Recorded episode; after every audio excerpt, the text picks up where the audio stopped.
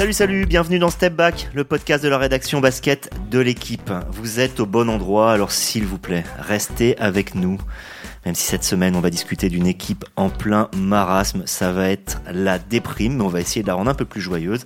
Alors on ne va pas vous parler des Lakers, hein, ça aurait pu, mais là c'est encore pire, on va vous parler des Brooklyn Nets.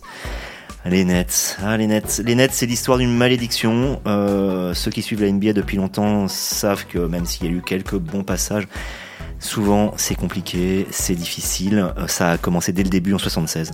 La franchise s'appelait à l'époque les New York Nets et elle avait dû payer aux Knicks une compensation de 4,8 millions de dollars pour venir en NBA. C'était une somme importante à l'époque. Alors pour ça, elle avait vendu euh, celui qui faisait ses beaux jours en ABL, la ligue concurrente, c'était un certain Julius Erving. Sept ans plus tard, Dr. J était sacré champion avec les Sixers, alors que les Nets n'avaient pas encore gagné le match de playoff. Alors des histoires comme celle-là, on en a à l'appel hein, concernant les Nets depuis près d'un demi-siècle. Et ça semble encore pire depuis trois ans, depuis qu'ils pensaient avoir tiré le gros lot en signant Kevin Durant et Kyrie Irving. Depuis, vogue la galère et les désillusions. Dernier épisode, le coach Steve Nash a été viré euh, mardi, le matin même d'un match perdu, un de plus. Cela suivait de peu une nouvelle polémique impliquant euh, le très spécial euh, Kyrie Irving, une polémique euh, nauséabonde qui lui vaut d'être désormais suspendu. Laquelle polémique succédait elle-même à un été pourri par les exigences du très bougon Kevin Durant, laquelle arrivait après une saison eh ben pourri aussi. Sans celui qui avait remplacé James Harden, j'ai nommé Ben Simons qui avait qui était perdu dans ses soucis psychologiques qui ont encore l'air d'être un peu présents. Bref, du grand n'importe quoi qu'on va essayer malgré tout de comprendre et d'analyser avec notre correspondant à New York, Maxime Aubin. Salut Max. Salut à tous. Et euh, Amaury Perdrio qui est à ma gauche. Bonjour à toutes et à tous. Et à ma droite, Alessandro Pizzus. Salut Sandro. Salut Xavier, salut à toutes et à tous. Allez, début du game. Alors ça y est, euh, Steve Nash a été viré. Euh, après un départ à 5 défaites en 7 matchs, dit ça y est. Kevin Durant lui dit que la nouvelle lui a fait un choc. il est bien le seul à avoir agi comme ça, non, Amaury? Le seul en interne, je sais pas. Après, le fait qu'un joueur s'en émeuve, dans les grandes lignes, on va dire. Hein, c'est peut-être une histoire de dire, je suis pas, je suis pas le grand méchant loup de l'histoire, mais on saura jamais si Kevin Durant n'a pas glissé un petit, un petit mot doux au dirigeant pour, pour dire qu'à un moment donné, fallait changer, euh, fallait secouer un peu la barque. Euh, oui, oui, bon, est-ce que c'est étonnant? Non, pas forcément, parce que parce que quand on est à 5 euh, cinq défaites et qu'on voit qu'il n'y a pas de fond de jeu, que, que les polémiques prennent plus de place que, que, que l'équipe, euh, quelque part, à un moment donné, c'est aussi au coach de, de se positionner de façon forte, de d'exiger, de, de, de, raconter aussi hein, ce qui se passe pour mettre les joueurs face à leurs responsabilités. On a souvent eu l'impression d'un Steve Nash qui, qui a dédouané un peu ces, ces joueurs, qui les a excusés, qui les a, qui les a mis dans des, des positions de force qu'ils n'auraient peut-être pas dû avoir pour pouvoir euh, derrière exiger plus de temps de jeu, plus de responsabilités, plus de choses qu'ils n'auraient pas exigé, si ce n'est euh, celle d'être performant sur le terrain et en équipe pour aller chercher ces titres, ou ce titre que Kevin Durant était censé venir chercher il y a trois ans. Donc bon, bah voilà, c'est le premier fusible à sauter. Euh, il y en aura peut-être d'autres. Euh, mais c'est pas étonnant de ce qu'on peut lire. Voilà, même en termes de comportement, c'était peut-être pas le, leader espéré depuis le banc. Alors Steve Nash euh, a l'air, de ce qu'on lit, hein, des insiders, a l'air soulagé euh, d'avoir été viré. En gros, euh, il en pouvait plus de ne pas être suivi par ses joueurs, pour ne pas dire plus, pour ne pas dire même carrément poignarder dans le dos. D'un autre côté, il a peut-être un peu ses responsabilités. Maxime, tu as déjà écrit sur la passivité, dans, notre journal, tu as écrit sur la passivité de, de Steve Nash, notamment cette cette, euh, faute, euh, enfin cette exclusion qu'il a eu au quatrième match cette année, c'était la première. Alors on se demandait si en gros il aurait pas dû un peu ruer dans les brancards avant. Euh, quelle est la part de responsabilité de, de Steve Nash, Maxime, dans, son licenciement? Elle est assez dure à évaluer, mais déjà ce qu'on peut dire, c'est que, en lien avec ta, première question, c'est que le départ de Steve Nash, c'est même pas un choc pour, pour lui-même en fait, parce que j'ai pu en parler avec, avec un journaliste en local là, à Brooklyn, euh, Nick Friedel d'ESPN, qui me disait que Nash était au bout du rouleau, clairement, sur les, dernières semaines, les derniers jours. Il sentait que son équipe l'avait lâché aussi. Et clairement, il était complètement soulagé de partir. Déjà, il faut dire ça. Ensuite, sa part de responsabilité, euh, ouais, elle a dû réévaluer parce que ces deux ans de mandat, ils ont été constamment pollués par, par l'extra sportif. Euh, on va pas revenir sur tous les dérapages à répétition euh, d'Irving. Il y a eu le Covid au milieu, l'absence d'Irving pendant le Covid. Euh, le trade de, de, qui est arrivé puis reparti. Il a rarement une équipe au complet non plus pour qu'on puisse vraiment le, juger. Euh, même sur d'autres d'autres thématiques, comme je sais pas sur le développement des jeunes, par exemple, développement des joueurs. Il a eu sous ses, ordres Jared Allen, Caris Levert, mais qui sont très vite partis sous d'autres cieux. Euh, en échange d'Arden d'ailleurs l'année dernière. Il y a peut-être juste Nick Claxton qui, est devenu un meilleur joueur, qui a progressé sous Nash, mais euh, ce que disait Amaury, je suis assez d'accord avec ça, c'est qu'il a surtout euh, montré qu'il manquait de, de leadership. Euh, face à des gros caractères comme KD ou Carey, euh, voilà, j'ai trouvé que Nash était un manager pour le moins discret, voire même effacé. Et tu parlais, Xavier, à l'instant de cette scène du, du, 26 octobre contre Indiana où Steve Nash s'est enfin emporté, j'ai envie de dire. Il, il, a été, il a été expulsé par la première fois du banc des Nets depuis deux ans. Ça a fait réagir KD et une réaction assez surprenante. Il a dit, moi je l'ai connu comme joueur. Steve Nash, c'était un leader vocal, c'était un mec qui n'hésitait pas à trash talk. Voilà. Euh, bah, j'étais content de le voir enfin comme ça. Et en gros, voilà, le message était on aurait, on aurait bien aimé le voir un peu plus vocal depuis, depuis deux ans.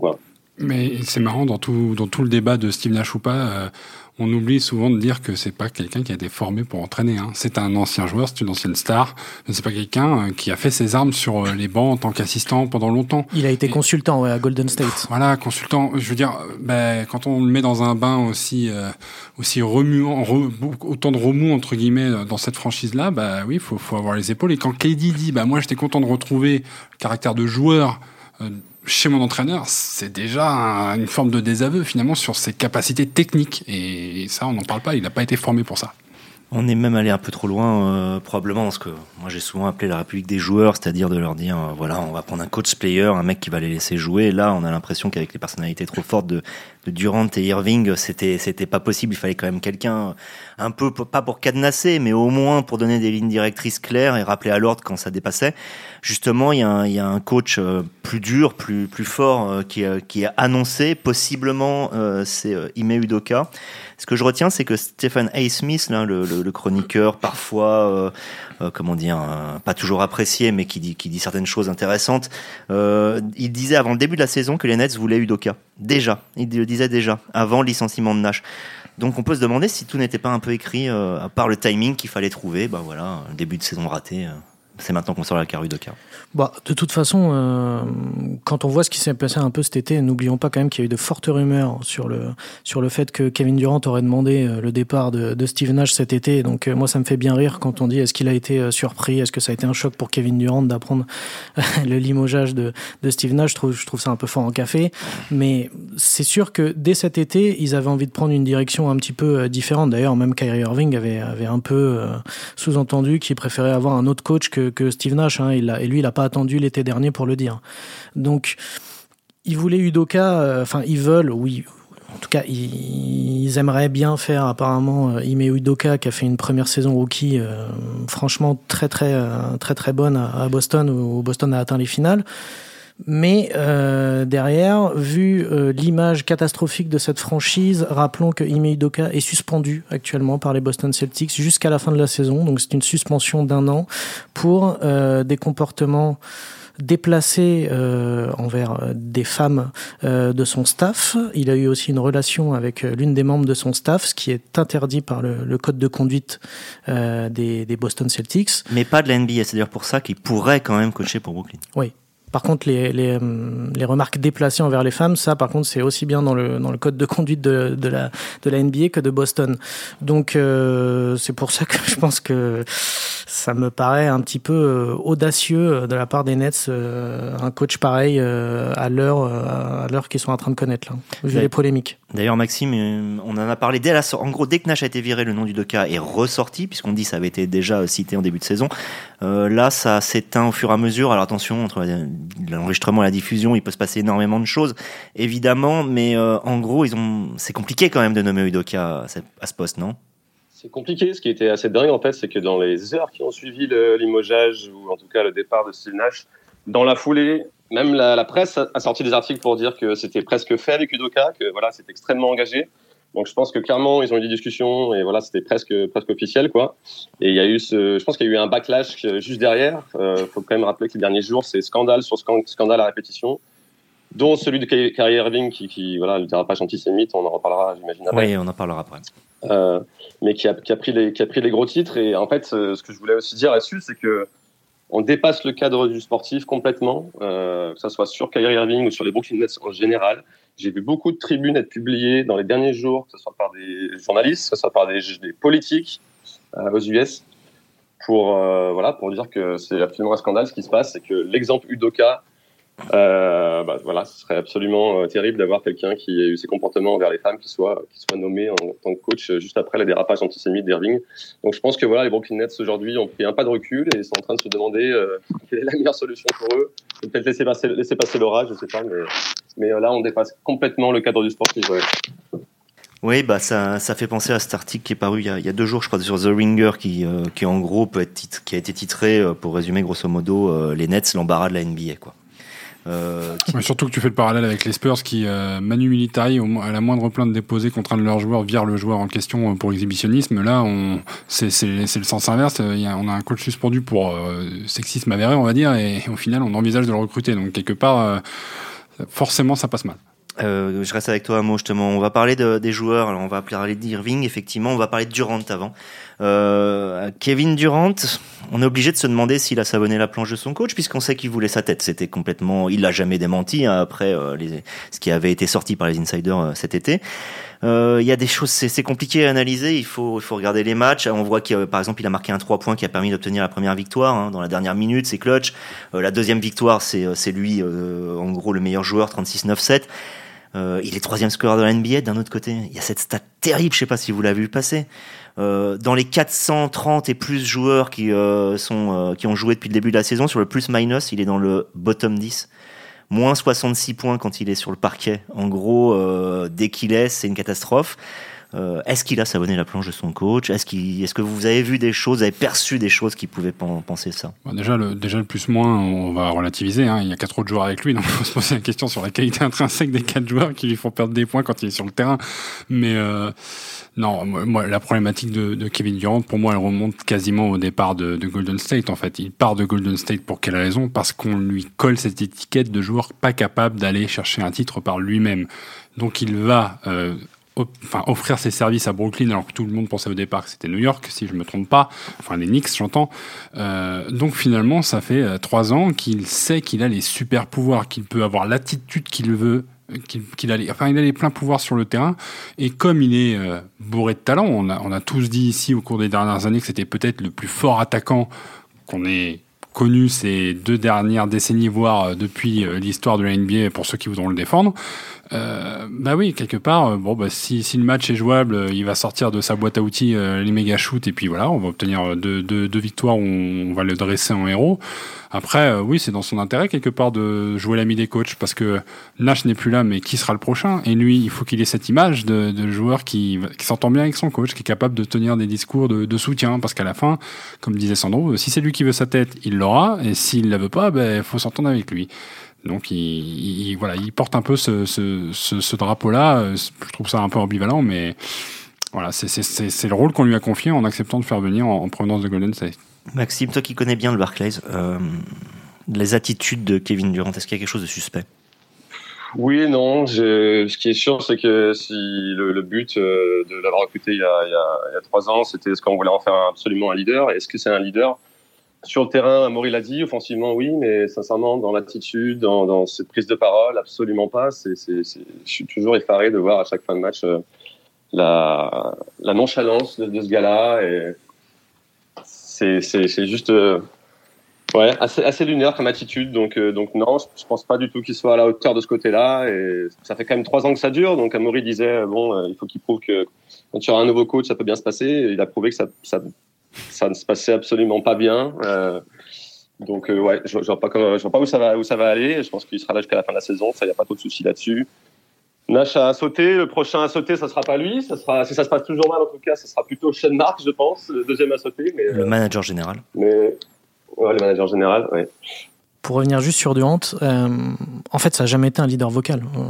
Je pense, je pense qu'on peut le dire. Et c'est pour ça que ça marchait bien à Golden State, parce que c'était pas à lui de prendre la parole, euh, notamment quand tu disais, Max, dans les, dans les quatrièmes cartons, bah là, il pouvait être nonchalant, parce qu'il y avait Draymond Green, parce qu'il y avait Steph Curry, et dans une moindre mesure, il y avait aussi Clay Thompson.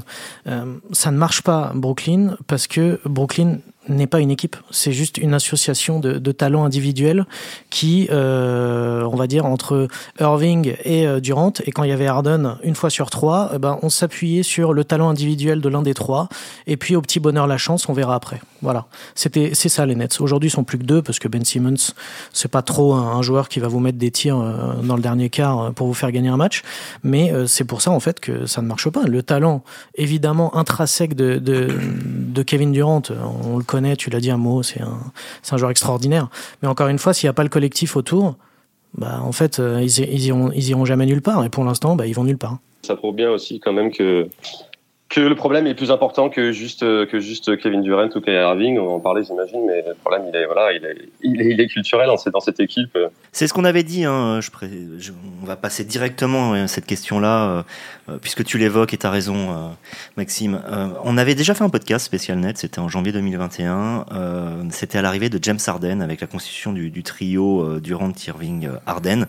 Il y avait déjà beaucoup de scepticisme et notamment ça avait été évoqué l'idée que c'est quelque part la culture des Nets qui avait été lâchée, celle d'une franchise bien gérée. Alors, on a dit que les Nets, historiquement, il y avait des problèmes, mais depuis quelques années, ils avaient redoré leur blason en formant des jeunes sous la houlette d'un coach qui euh, s'appelait Kenny Atkinson, euh, qu'on connaissait bien en France, et, qui avait fait monter, et ça avait des, même des bons résultats, hein, la qualification en playoff en 2019 qui est totalement euh, inattendue. Et résultat, ça, on a l'impression que c'était ça qui avait, qui avait été perdu. C'est encore ce que dit, tu, tu tu discutais avec Nick, euh, Nick Friedel, ben justement, il écrit dernièrement que des gens à l'intérieur des Nets disent qu'aujourd'hui le problème il est dans la culture, c'est-à-dire que ça dépasse largement le terrain. Euh, toi qui en as parlé d'ailleurs, euh, Max, avec euh, Nick Friedel, tu, peux nous expliquer un petit peu justement cette histoire de culture perdue euh, Je sais pas, qu'est-ce que c'est? C'est de l'individualisme mis en valeur unique? Bah, pour retracer un peu surtout ce qui s'est passé, c'est qu'on a quand même un changement aussi de direction en 2019 où il y a Joe Tsai qui est le grand patron d'Alibaba, donc euh, qui arrive avec, ses avec ses multimilliards et qui recrute voilà qui recrute KD et Kyrie pour pour des, des, ponts d'or. Et je pense que dès ce moment-là, le message envoyé était, mauvais quand vous voyez que les deux derrière un an plus tard, à l'arrivée de Nash, par exemple, disent qu'ils n'ont pas besoin d'un coach, qui pourrait être eux-mêmes les coachs. Je pense qu'on a donné absolument tous les pouvoirs à, voilà, à deux joueurs. Et en fait, on a, on a tradé, en fait, un peu, j'ai envie de dire, du, un esprit d'équipe avec des, des, jeunes joueurs dont, dont j'ai parlé tout à l'heure pour, pour, du talent brut. C'est, force est de constater que le trade, c'est un, un échec pour les, pour les Nets. Mais euh, ils sont dans la même situation qu'à l'époque où ils avaient donc à peu près donné tout leur trésor de guerre pour Kevin Garnett et, euh, Paul Pierce, où euh, bah, ça n'a pas marché. Et après, quand ils sont partis, bah, ils ont eu du mal à reconstruire. Et justement, ils avaient réussi avec Jarrett Allen, comme tu l'as dit, avec des jeunes joueurs, à relancer d'Angelo Russell. Cette équipe, tu l'as dit, s'était qualifiée pour les playoffs in extremis, ça avait pas passé un tour, hein, ils, avaient, ils avaient perdu contre, contre les Sixers, mais ils avaient un côté sympathique ils avaient euh, notamment euh, un joueur qui, euh, qui joue plus maintenant, qui s'appelle Jared Dudley, qui était un peu leur, leur capitaine, leur capitaine mental. Et ils, ils avaient un côté hyper sympathique, ça jouait bien. il y avait un fond de jeu qui était de qualité. Et en fait, ils ont envoyé ça valser, ils ont envoyé tout ça valser pour Kevin Durant et Kyrie Irving. Et aujourd'hui, en fait, j'ai l'impression qu'on regrette presque cette époque où ils n'étaient pas forcément taillés pour le titre, mais au moins ils avaient une, une vraie identité. C'est ça le problème. Enfin, euh, je me fais presque l'avocat du diable, mais euh, toute franchise euh, a vocation à un jour ou l'autre à gagner un titre. Euh, changement de propriétaire, le propriétaire met de l'argent, qu'est-ce qu'il veut? Il veut un retour sur sur investissement, il veut gagner un titre. Il s'imagine euh, Durant et Irving, hop, je suis au sommet. Euh, ok, c'est fait n'importe comment, mais je veux dire, l'équipe de Levert, Allen, c'était très sympa, mais c'est le, même équivalent que Cleveland avant que Donovan, Donovan Mitchell arrive. J'aurais jamais vu Cleveland, en restant avec ce noyau-là, gagner un titre dans les 5-6 ans. Et, et, cette vision moyen-long terme, ceux qui mettent de l'argent ou du cash tout de suite, ils ne peuvent pas l'avoir de par l'investissement qu'ils concèdent. En fait, ils, sont ils ont peut-être sauté trois, éta trois étapes d'un coup, en fait. C'est peut-être ça le, le, vrai problème avec, avec Brooklyn. Surtout que tu disais, euh, c'est vrai que toute équipe a vocation à prendre un titre, quand en 2021 tu participes déjà à l'émission Special Net, et tu as cette phrase où tu disais, euh, c'est une franchise qui a besoin d'amour, et ça passe par un titre dans une ville où on trouve aussi les New York Knicks. Effectivement, euh, Brooklyn ne se crée pas tout seul, elle se crée en comparaison, en opposition, en tout ce que vous voulez, avec les Knicks. Tu, ces mots, tu peux les réutiliser aujourd'hui? Mais oui, mais c'est ce que je disais Sandro avant le, avant le, avant le podcast. Euh, en gros, si on fait un parallèle, les, les Nets sont aux Knicks, que les Clippers sont aux Lakers. Et qui rate son début de saison, les Clippers aussi. voilà. Mais ce que je veux dire, c'est qu'il y aura toujours, il y a toujours un peu cette rivalité sous-jacente historique euh, de, de, se légitimer. Et tu ne te légitimes en NBA qu'en allant chercher des résultats. Euh, les Spurs se sont légitimés en allant, en allant chercher des résultats. Aujourd'hui, ils en récoltent encore les fruits de, dans, la, dans la réputation et dans le dans l'état d'esprit de franchise. Mais enfin, si, si pendant 10 ans ils gagnent rien, les Spurs, je pense qu'à un moment donné, ça finira, on finira par se demander, ok, à quoi ça sert tout ça? Enfin.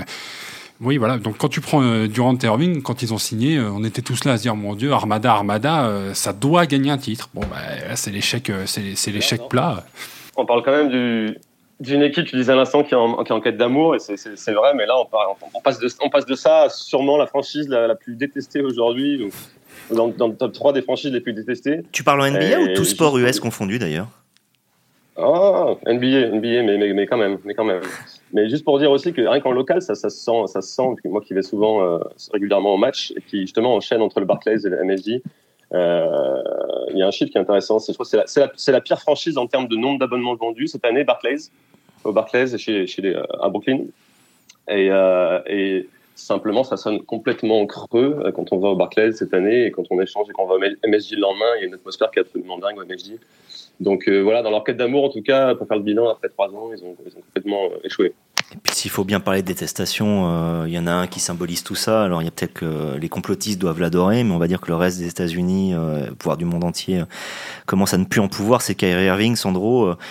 Alors bon, voilà, il a liké, euh, il a liké le post, un post sur les réseaux sociaux d'un film. Euh, en gros, lui, je pense qu'il voulait défendre euh, la communauté noire. En fait, il s'était pas aperçu. Ou alors, ou alors peut-être pire que ça, il défendait des théories réellement antisémites, bien dures. Et depuis, il a, il a, il a ramé fait, il a peut-être dit ce qu'il pensait au fond de lui-même. C'est-à-dire que le, mec a peut-être pas un bon fond, quoi. Le problème, c'est que ça arrive après tellement d'autres choses. N'oublions pas que l'année dernière, euh, les résultats, on parlait 2018-2019. 42 victoires, 40 défaites, défaite 4-1 au premier tour. Bah, L'année dernière, c'est 42-38, euh, défaite 4-0 au premier tour. On n'a pas progressé, mais depuis, on a connu que des problèmes avec Irving. L'année dernière, il joue pas, il est pas blessé, parce que Durant, à la limite, a été blessé, mais Kyrie Irving, c'est parce qu'il avait fait le choix de ne pas être vacciné. Euh, en gros, euh, Kyrie Irving, il faut j'ai envie de dire, pour, sort, pour arriver à remonter les nets, il faut le sortir de là, même si euh, le joueur est incroyablement talentueux. Mais est-ce que c'est possible? Eh ben, j'ai envie de te dire qu'ils ont essayé cet été. Hein. Euh, il était sur le marché, euh, Kyrie Irving, et personne n'en a voulu. Donc euh, c'est pas c'est pas c'est pas c'est pas un hasard si, si personne n'en veut. C'est parce que c'est un c'est un joueur qui est complètement ingérable, qui joue déjà. enfin, je veux dire quand il joue la moitié des matchs d'une saison. Alors quand c'est pas pour des blessures, quand c'est pas pour des suspensions ou de la non vaccination. Enfin, ok, c'est un joueur extraordinaire. On connaît le talent. C'est un dribbleur de folie. C'est un meneur scoreur incroyable. Mais derrière, enfin, j'ai l'impression l'impression que le seul qui a été intelligent dans cette histoire, c'est James Harden. Quoi. Il est resté un an ici, un an à Brooklyn. On, on a très vite compris qu'avec Kyrie Irving, ça le ferait pas trop, ni sur le terrain, ni en dehors. Euh, donc il a, il a pris ses clics et ses claques et il est parti à Philly. Euh, c'est un joueur qui est ingérable, tout simplement, entre les, entre les polémiques, euh, tu l'as dit, les théories, les vastes théories du complot, euh, les vidéos likées sur Twitter, euh, euh, ce qui peut dire aussi de temps en temps en sortie de match. Je rappelle que quand même Steve Nash était en poste depuis deux semaines et il a dit qu'il pourrait lui-même coacher cette équipe, que Steve Nash n'apportait rien du tout. Bon, je crois qu'on a fait déjà un CV en à peu près 45 secondes qui, qui en dit long sur le personnage. Est-ce que euh, y a un avenir alors pour cette, équipe dans le sens où euh, bon Kevin Durant, j'ai envie de dire c'est l'asset la, majeur parce que ça reste un joueur extraordinaire et que mis dans les bonnes conditions finalement il devrait pas y avoir de problème. Mais Kyrie Irving, ça peut tellement exploser à chaque instant et d'ailleurs il est suspendu, s'inédit et 5 matchs minimum. Je suis pas sûr qu'on le revoie. Maxime d'ailleurs, je, je, me coupe moi-même. Maxime, est-ce que tu mmh. crois qu'on reverra Kyrie Irving euh, sous le maillot des Nets? C'est très dur de répondre à cette question. Euh, ce qui est sûr, c'est que le timing, euh, ça fait une semaine, six jours exactement qu'on attend qu'il s'excuse pour ses propos antisémites et que hier, le communiqué de la NBA tombe, je sais pas, à 20h, on va dire. Et deux, deux heures de, de, son club, pardon, le communiqué de son club qui dit qu'il est suspendu pour au moins cinq matchs et que tant qu'il se sera pas excusé, qu'il n'aura pas compris en fait tous le, les mots qu'il a, qu'il a, qu'il a, qu'il a pu créer, et ben que d'ici là il jouerait pas. Et ben une heure ou deux heures après, Kyrie Irving publiait un grand message sur Instagram pour dire qu'il s'excusait purement, simplement. Donc euh, donc c'est compliqué de voir ce qui va se passer derrière. En tout cas, il s'est enfin excusé, c'est ce que tout le monde attendait. Donc euh, on va voir. Mais je pense que je pense que pour l'instant, il va être. Enfin, l'objectif c'est de, de le réintégrer. Malheureusement, malheureusement. Parce que tu trouveras pas de porte de sortie pour lui. Que tu trouveras. Il y aura pas de porte de sortie pour lui cette saison. Qui va, qui va prendre Kyrie Irving? Qu'est-ce que tu vas lâcher pour prendre Kyrie Irving dans, ton équipe avec le, montant du contrat? Voilà, exactement. Il a levé sa player option cet été. Elle est conséquente. Il est problématique. Et on sait que pour hein. pouvoir euh, souvent faire partir un joueur qui est devenu persona non grata, il faut acheter des tours de draft euh, avec, des choix de draft, des futurs choix de draft. Or, euh, pour pouvoir faire cette armada, ils ont, en gros, ils se sont un peu débarrassés de tout ce qu'ils avaient jusqu'en 2027 pas toujours. Il y a des histoires de swap, ce qu'on appelle les swaps, c'est-à-dire euh, échanger son tour de draft contre celui d'un autre. Mais bon, ils sont plus du tout décisionnaires jusqu'en 2027. Donc en gros, ils sont pieds et poings liés. D'autant plus qu'ils ont encore un poids mort, un mec à 30 millions qui fait rien, qui est Ben Simons.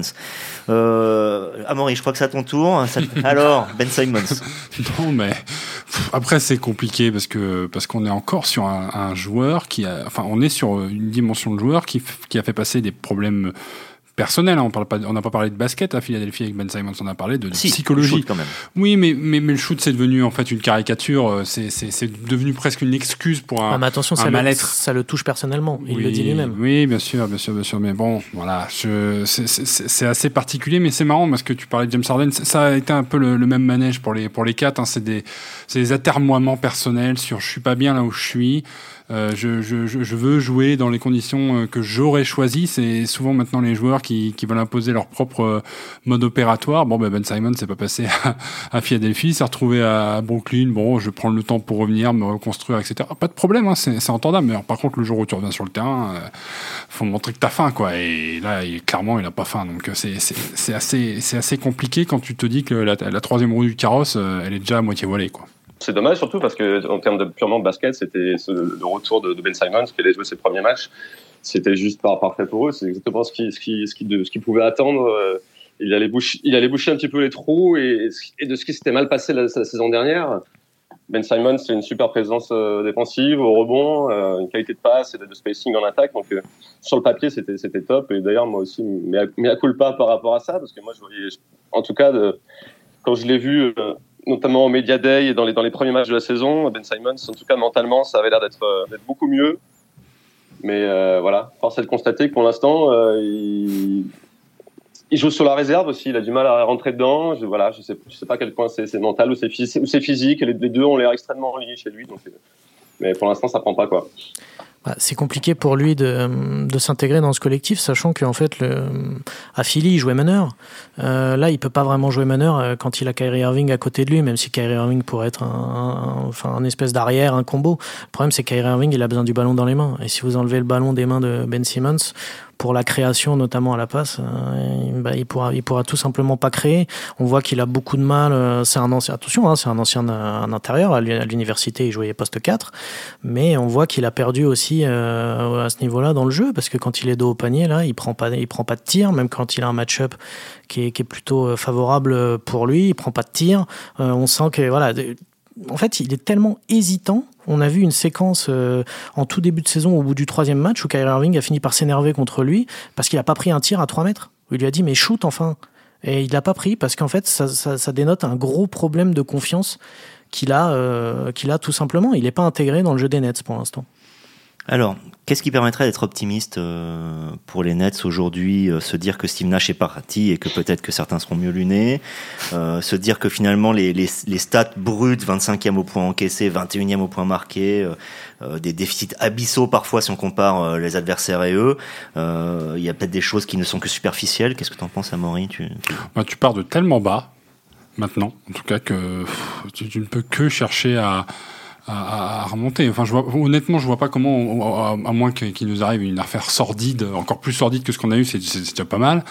Bon, bah là, il faut trouver le coach qui, qui, qui, va essayer de réinventer un plan de jeu, une façon de jouer, hein, parce que comme disait Sandro, les Nets ne jouent pas au basket, ils, se passent la balle chacun son tour, et chacun fait son truc euh, dans son coin. Là, euh, si on remet un peu de jeu, si on remet un peu de confiance, si on si nous, en tant, en tant que médias et observateurs, on se met dans l'esprit que peut-être les Nets euh, partiront sur, plus facilement sur du tanking, même avec, des stars, que, que, que, viser quoi que ce soit, si ce n'est redorer leur blason, bah peut-être qu'ils y arriveront. Ce sera peut-être la saison où, où tu dois reconstruire un état d'esprit avant de reconstruire une franchise. Bon, le seul avantage qu'ils ont, c'est qu'on est vraiment au tout début de saison et qu'il y a encore beaucoup de temps pour essayer de s'ajuster, pour que, tu l'as dit Xavier, que tout le monde soit à peu près bien luné. On peut attendre peut-être une semaine ou deux que tout le monde soit bien luné avant de commencer un petit peu les choses sérieuses, à gagner des matchs. pour l'instant, ils sont, ils sont dans le bottom de la, de la conférence Est, mais on a vu qu'il y avait à peine une dizaine de matchs, donc il y a encore du temps. Mais va, va falloir très vite régler le problème du coach, en trouver un, on trouver un qui a un petit peu de, de poigne et qui va, qui va s'entendre avec, avec ses stars, ce qui est ce qui est quand même compliqué. Hein. On a vu que Steve C'était pas possible. Comme quoi, hein, vous mettez une star avec des stars, ça marche pas. Hein. Donc euh, peut-être qu'il faut mettre un mec qui est pas du tout, euh, qui est pas du tout une star pour que ça marche pour eux. Donc euh, non, non, il faut qu'ils règlent d'abord leurs problèmes de coach et après, après ils verront où ils pourront aller. Juste pour rappeler quand même aussi que sur les 4-5 prochains matchs, vous avez Ni Ben Simons qui est blessé, qui est out, je crois, je crois 4 matchs, et, Irving qui est au moins absent pendant 5 matchs. Donc il va falloir faire sans eux aussi pour les, pour les 10 jours qui, arrivent. Et justement, Maxime, je vais te poser une question par rapport à la, vision. Euh, je vais te demander d'être le porte-parole de 360 millions d'Américains et notamment toute la presse US. Non, j'exagère, mais euh, en gros, euh, quelle est la tonalité quand on parle de, de des Brooklyn Nets en ce moment? C'est l'agacement, c'est un début d'indifférence face à tant de problèmes accumulés? Voilà, quelle est la tonalité quand on parle des Nets? Je l'ai dit en début de podcast, sincèrement, c'est ce qu'on voit en tout cas, et tu parles, des Américains en général, c'est que ça dépasse le cadre extra-sportif. Quand on, est quand même complètement vous voyez, je vous dis, les politiciens qui s'emparent, du sujet et, publient des tribunes et des messages pour dire que, ce qui se passe là-bas est absolument scandaleux, euh, on voit que le problème est bien plus large que, le sportif. Et puis même en local à Brooklyn, voilà, c'est, on est désabusé, sincèrement. Donc, euh, la plupart euh, se demandent combien de temps Kyrie Irving va, encore jouer au basket et rester chez les Brooklyn Nets. Donc c'était le gros sujet de discussion des dernières 48 heures et ça a presque même c'est passé même presque au-dessus du, du, voilà de, de, ce que comment comment les Nets vont finir la saison quoi.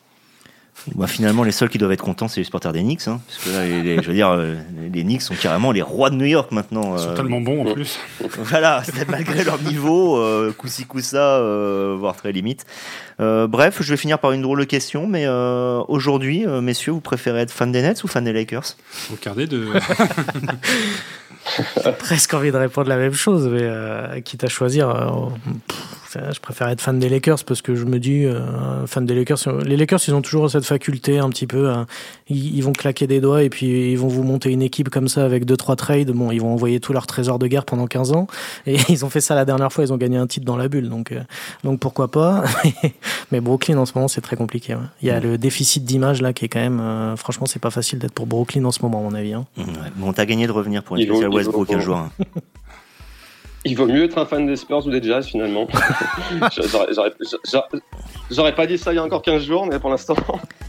Oui, donc n'hésitez pas à réécouter le spécial Jammerant, mais ne réécoutez pas la preview de la saison, car elle a beaucoup vieilli en très peu de temps. Merci en tout cas d'avoir écouté cet épisode, et puis euh, on se retrouve la semaine prochaine. Je vous conseille surtout de ne pas rater le prochain numéro de Step Back, même tout simplement de ne pas rater tout ce que fera l'équipe vendredi prochain. On ne vous en dit pas plus, vous découvrirez. Merci beaucoup. Ciao